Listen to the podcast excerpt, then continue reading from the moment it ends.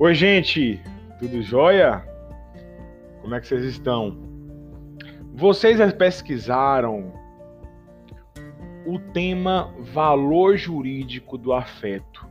E é exatamente esse tema que vamos desenvolver agora. A psicologia jurídica não poderia jamais deixar de estudar um tema que envolve dois elementos importantes: o afeto e o direito.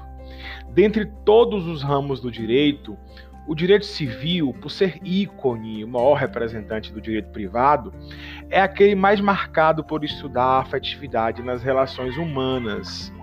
E dentro do direito civil, sem sombra de dúvida, o direito é o direito das famílias, o campo aberto para discutirmos o valor jurídico do afeto. Em direito das famílias, e é isso mesmo, das famílias. E nós vamos ver por que em nossa em nossa em nosso encontro síncrono, na nossa aula, na, tá? Nós costumamos ouvir direito de família, mas é, vamos logo nos acostumando a esta nomenclatura das famílias e a justificativa nós teremos lá na nossa aula, no nosso encontro síncrono. Então, é no direito das famílias o que há de mais novo nesse cenário? O princípio da afetividade. Este princípio é, junto com o princípio da dignidade da pessoa humana, o maior princípio do direito das famílias. É, é o balizador e catalisador das relações familiares. Ah, o princípio da afetividade, junto aos princípios da dignidade, da solidariedade, da responsabilidade, constitui a base de sustentação do direito das famílias. O afeto para o direito das famílias não se traduz apenas como um sentimento, mas também como uma ação, como uma conduta. O princípio da afetividade ganhou assento no ordenamento jurídico brasileiro a partir do momento em que as pessoas começaram a se casar por amor e a família começou a ser o locus do amor, da formação e estruturação do sujeito, da pessoa, do companheirismo, da solidariedade. E assim a família perdeu sua função precípua como instituição. Sua importância está em ser núcleo formador, estruturador e estruturante do sujeito. A afetividade, senhores, é um princípio constitucional da categoria dos princípios não expressos.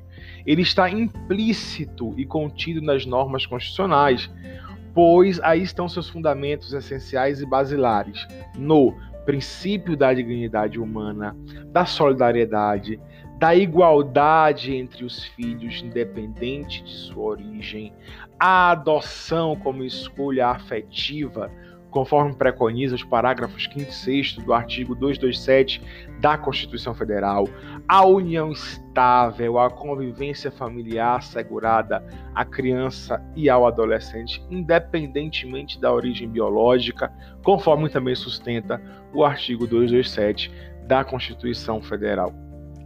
O princípio da afetividade se traduz em regras dentro do Código Civil o casamento estabelece comunhão plena de vida com base na igualdade de direitos e deveres dos cônjuges, como sustenta o artigo 1511 do Código Civil.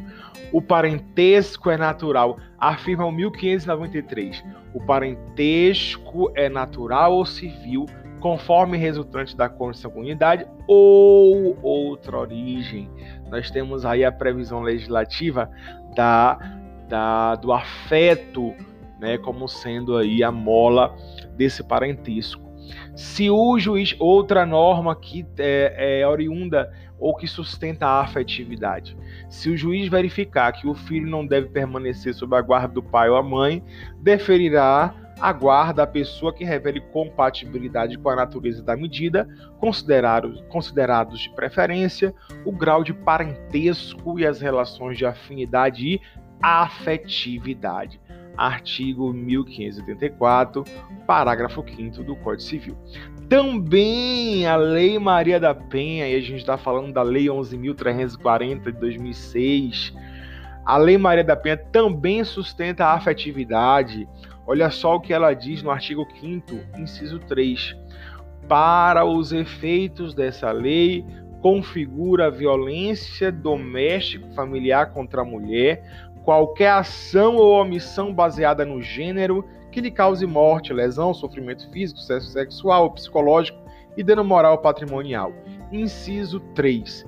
Em qualquer relação íntima de afeto na qual o agressor conviva ou tenha convivido com a ofendida, independentemente de coabitação. Senhores, o princípio da afetividade é tão grandioso que se faz reverberar em muitas questões, como por exemplo a união homoafetiva, adoção por pares homoafetivos, novas constituições familiares, a discussão polêmica do poliamor, a alienação parental, a guarda compartilhada, a paternidade socioafetiva. Nós preparamos um roteiro bem bacana para o estudo do valor jurídico do afeto. Selecionamos um vídeo que retrata uma grande jurista, a Maria Berenice Dias. Fizemos questão de fazer isso para que vocês conheçam a pioneira, é, jurista pioneira na compreensão da afetividade. Posteriormente, nós reunimos dois textos principais, um que aborda a formação e o rompimento da família, o outro que aborda o reconhecimento da paternidade, tá? Logo após, como pré-aula, nós temos a, a atividade diagnóstica. Bons estudos e nos encontramos na aula. Um abraço, gente!